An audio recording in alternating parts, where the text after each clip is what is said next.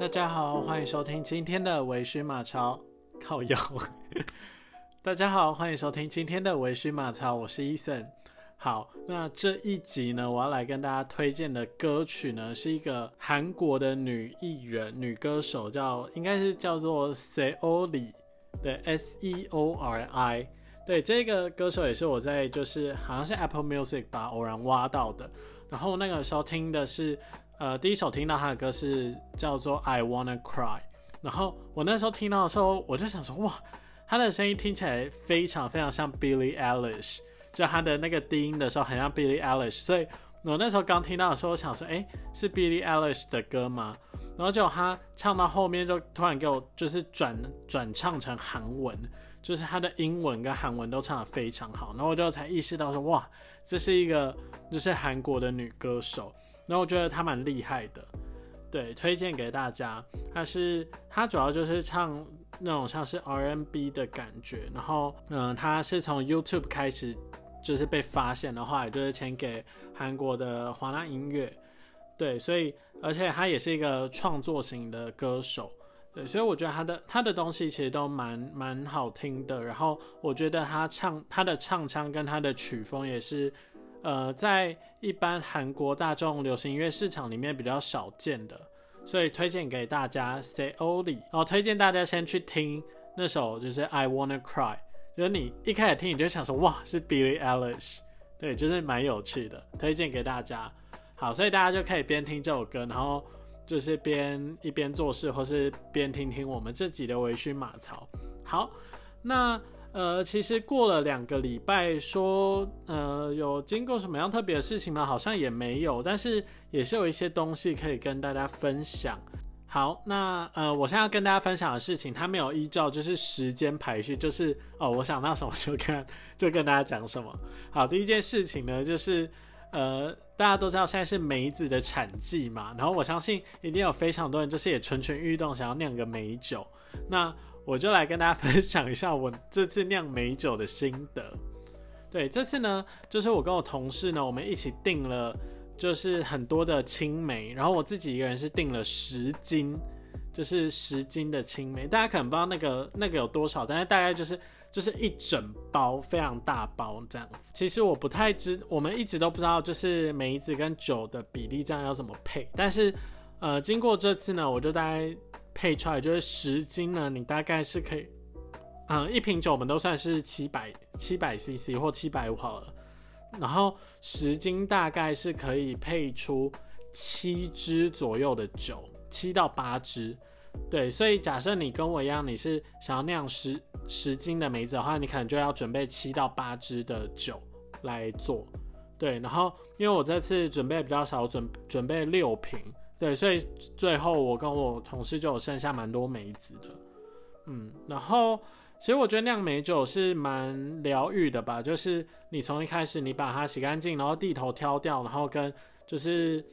把瓶子弄干净，然后到最后把酒加进去的时候，就是那个成就感其实是有的。但是呢，非常建议大家就是跟三五好友一起做，不然你如果自己做的话，你会非常的郁闷，因为你要一颗一颗在那里挑，那个梅子是。几百颗在那里，你自己一个人挑，你就会挑到就是叫天天不灵，叫地地不应那种状态，就是会非常郁闷。所以呢，建议大家就是可以跟好朋友一起在那边挑那个地头，然后顺便聊聊一些八卦。对，然后最后呢，你们就可以再约个可能三个礼拜、一个月之后呢，再开箱那个美酒。好，这是第一个美美酒的故事。然后呢，我现在就是每天要出门前，我就会对着就是所有的美酒，就是说，好，你们要变得很好喝哦，这样子。就是大家有没有听过一个那个水结晶的故事？就是他们好像就会放两瓶水，然后一瓶水呢就是给他赞美，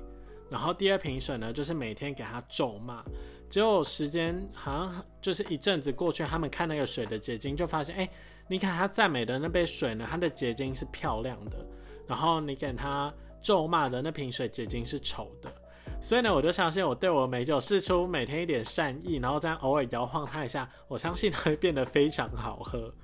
对，是大家如果在家没事，就是现在梅子产季也到后比较尾声了，现在的梅子应该是黄梅了。对，酿出来的梅酒可能会比较偏甜，然后梅子味比较厚一点。然后所以蛮推荐大家去试试看的，跟三三五好友一起来完成这件事情。好，那第一个分享非常快的就结束。那第二件事情呢，就是呃我在上周的时候去了一趟金门，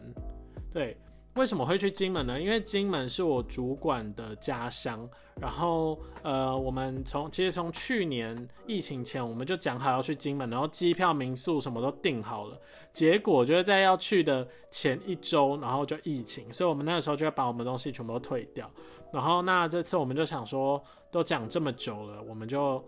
规划好一个行程，那我们就去了一趟金门。就是因为去金门，我们是搭飞机，所以我们就是在这趟疫情里面。还是有搭到飞机，然后大家其实我觉得现在虽然没有办法出国，但是如果能在国内搭搭飞机也没有什么不好啦。对，然后这次去金门呢，就是因为呃多亏我主管家人，然后他们借我们车，然后我们就可以开着车到处去非常多地方。然后呃金门的好吃的东西呢，我们吃到比较多是桌菜类的。所以，我们其实有好几餐是跟我主管家人一起吃的，然后吃的非常愉快。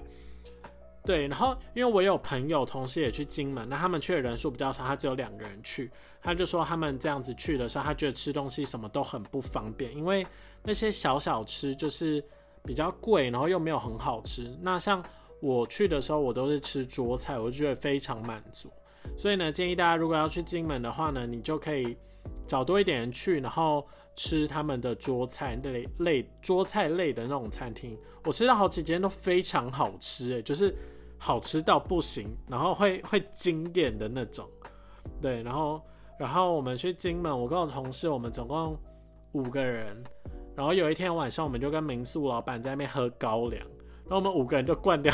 一瓶半的高粱，就是整整一支一支半这样子，因为我跟另外几个男生可能喝的比较多。对，所以我估计我们我至少要喝到三分之二瓶吧。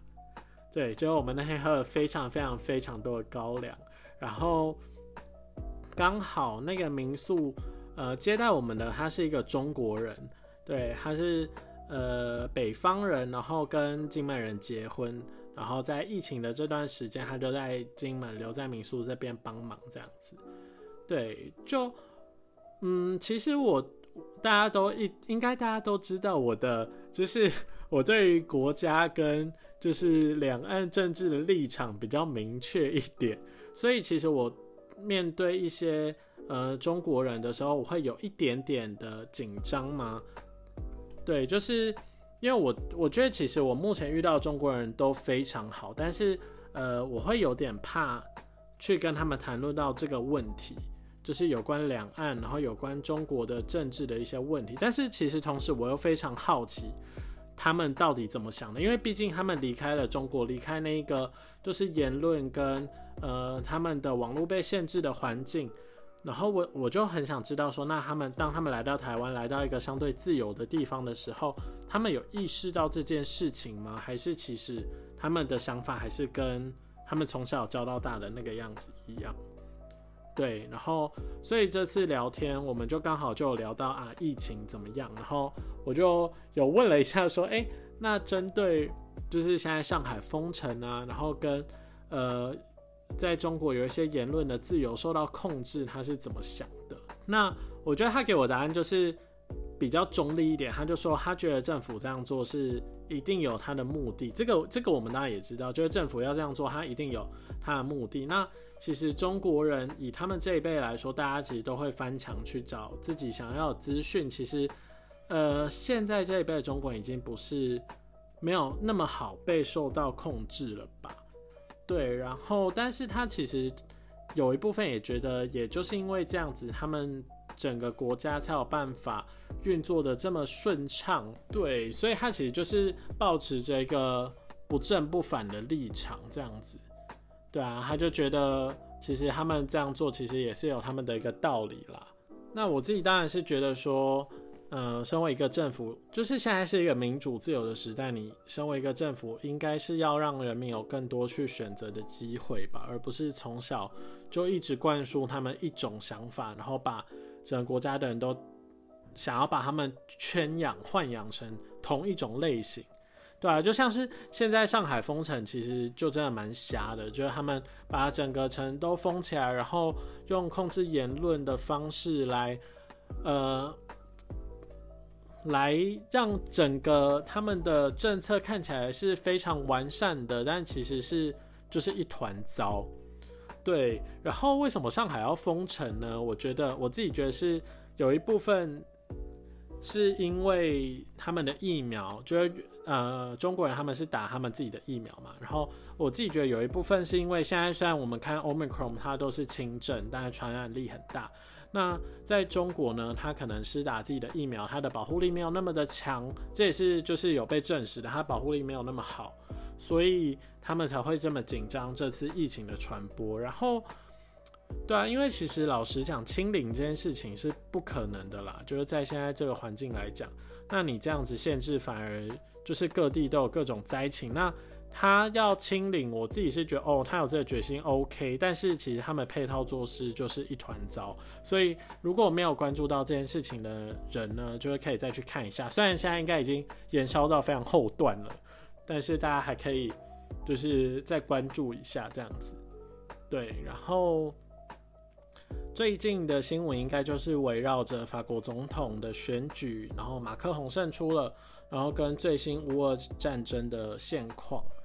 对，所以大家，呃，我就不多说了。然后大家，反正我这也不是敏迪选多，大家如果想听想听一些新闻的话，可以就是去听一下，就是像敏迪或是报道者之类的。然后我这边就快速的让大家知道有这些事情，所以大家如果有兴趣或是想知道的话呢，就可以再去锁定他们的频道。好，然后呢？还有另一个值得分享的是，就是我上礼拜开始去上课了，就是我的研究所的补习班课程。然后在补习班里面看到的人呢，意外的比我想的少。因为我后来，你知道，我后来就算了一下，就是假设我想读研究所，我是先锁定台北的三间学校，第一第一名是台大新闻，再是政大，再是台师大。然后我就算，哎，每一个都争二十个人的话呢，那。我就有六十个名额的机会可以留在台北，然后我就这样扫视了一下教室，大概是四十人左右哦。但是这不包含就是线上课程啦，我我不知道线上课程有多少人，但是实体的人就是这样，所以我就觉得啊，好啦，因为因为你知道就是。大部分要读传播科系的人补习都是都绝对会补这一间，像去年正大好像啦，好像是二十四个人吧，就要收二十四个人，然后有二十三个人都是从从这间补习班出去的，所以其实我现在看到那些人呢，他们都是我的对手，对，所以呢，我就是稍微看了一下，就觉得啊，好啦，也是有一点点放心，就觉得可能竞争的人没有这么多，但是就是给自己一个。也不能这样讲，但是就是让自己不要那么紧张吧。现在也只能这样子，对啊，不然我觉得那个压力其实真的是有点大，因为毕竟我就是赌上了我的工作跟我的一部分的人生来做这件事情，对啊。然后呃，其实现在现在四月的课程呢，它就比较偏向讲座课，然后它就会带一些议题跟时事。像上礼拜的课，我们那个时候就讲就谈到媒体监督跟哦。我们上上礼拜的课程主要就是在讲媒体监督，那我们带的就刚好是华视出包了，华视就是把大屯火山爆发，然后跟一些奇怪讯息物质在他们的新闻台上，那我们就拿这件事情就是来做一个讨论这样子。对，那其实我觉得蛮有趣的，就是其实华视这次出包，它主要有几个面向，第一个是我们可以看到是它的华视本身的呃内部的监督。机制出了问题嘛？就是怎么样一个大的公司还有这么多这么层层把关的管理单位，那为什么会这个新闻会就这样出来？所以华视本身它的管理出了蛮大的问题，嗯。但是大家其实知道，它它就是一个新闻画面，它是它的各个 bar，就是它的各个小标、副标、跑马灯，然后它的像包括旁边的跑马灯、下面的跑马灯，然后什么那个框框会写什么天气啊什么的快讯等等的，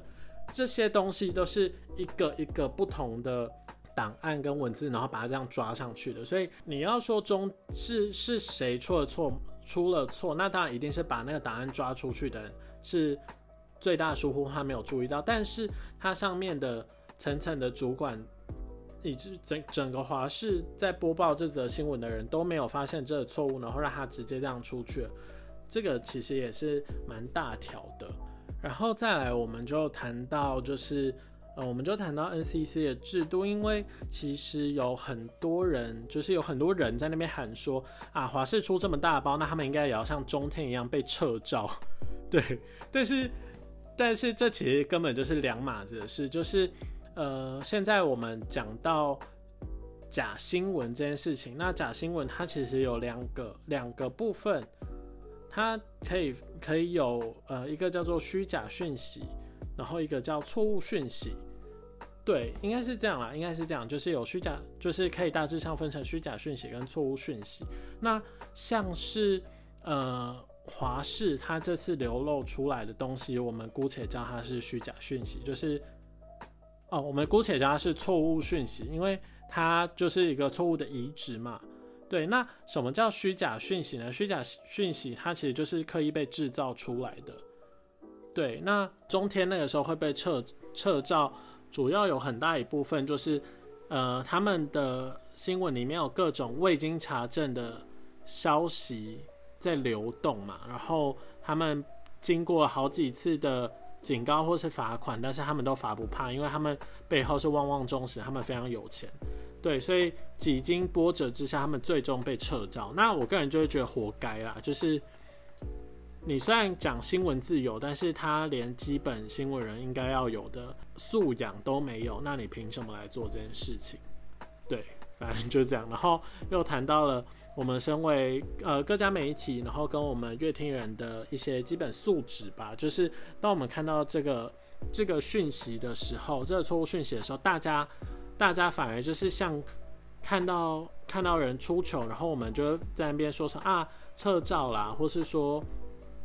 怎么出这种包好白痴哦，然后怎样，就是用这种方式来看待它，但是我们却没有去思考说，或是各家媒体也没有去再把这则讯息做出一个，嗯，一个更让它变得更加有用吗？或是就是不单不单单只有在做指责，或是在做甚至是嘲笑的方式。对它应该是可以被当成是一个更加更加有用的，像是警惕，或是它甚至就是可以被当做是一次被教育的机会嘛？对，所以所以其实也有谈到我们乐天人的素养，然后跟我们谈论到公营媒体它目前所遇到的困境，所以就是就觉得蛮有趣的，就是从一件小一件新闻事件，那我们其实它背后可以衍生出各种。各种讯息，那这个东西也是我现在在练习的吧，就是让自己在看到一个议题的时候，可以保有一个敏感度。对，就是让我知道说，呃，一方面知道说这个世界在发生什么样的事情，那另一方面也可以更加去理解说这件事情为什么会发生，或是看到一个很我觉得很不 OK 的新闻的时候，我也知道说它是哪里出了问题，然后。让我可以有这个意识，然后跟假设我能力的话，我就可以有办法去做改善。对，好，这就是我现在研究所在上的东西，就是现在就是比较偏讲座课，那就是等到越后面他的课程会越重，然后呃六七月的时候就会开始上各种理论，对，然后到时候就会反正就是理论跟实物并行，然后让我去考试这样子。大家就先祝我顺利。好，然后最后最后要跟大家分享的事情呢，就是我近期看了一部电影，叫做《妈的多重宇宙》。那呃，首先讲我对这部电影的想法，就是我觉得它非常的有趣，它用一个非常非常呃有趣的架构，然后去包装一个极其简单的核心概念，也就是爱这件事情。对，《妈的多重宇宙》它其实主要在讲的就是有关亲情的爱。那他用一个科幻动作，然后诙谐幽默的样子来去探讨，就是人人跟人之间的相处模式。对，然后其实我蛮喜欢的，因为呃，他我觉得他用多重宇宙的概念来讲人的脑袋的各种变化吗？然后我也很喜欢是，就是你知道我们很常看美剧或是外国电影里面的亚洲人讲话。就假设他们讲中文的话，他你一讲，他一讲你就知道这个人根本就不会讲中文，他只因为他是亚洲脸孔，然后可能会讲一两句，但是他根本就讲的非常不标准，他就只会说你好。我喜欢吃什么？怎样怎样？觉得很怪，就是你就觉得这整个剧组没有任何人一个人听得懂中文，然后他把这人抓来，就只是因为他是亚洲脸孔，所以让他演 这个角色。对，但其实他自己也不会讲。对我就觉得蛮每一次看到都觉得蛮瞎。但是《妈的多重宇宙》里面的人就是杨紫琼，杨紫琼是哎是哪里啊？马来西亚吗？还是香港？我有点忘了。就是他在里面是讲粤语的。就是里面该讲粤语的粤语非常的流利，然后讲中文的时候，就是你也听得出来，就是有华人腔的那种中文，这样。对，就是因为他们在里面就是演华裔的家庭嘛，所以我觉得蛮符合的。就是他终终于没有在找那种讲讲的怪腔怪调的，也不能说怪腔怪调，但是就是不是我们认知的亚洲人的，就是。终于不是长那种外国人认知的亚洲人，就长着一副亚洲脸孔，但是其实他对语言一窍不通的人来演这部戏，这个我觉得是非常值得赞赏的。对，然后它里面也致敬了非常多经典的画面，然后呃，也让我们看到就是杨紫琼她的各种从影的阶段吧，我觉得真的蛮有趣的，推荐大家去看。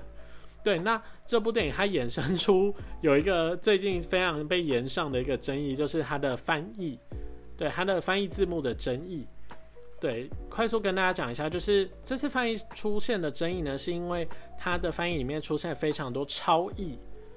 超译的状况发生。那什么叫超译呢？是超过的超翻译的译超译。好，实际实际超译的定义我不太我不太了解，大家可以再去查一下。但是主要就是里面它有一些翻译的名词，它把它替换了，它把它变成是可能台湾的时事梗。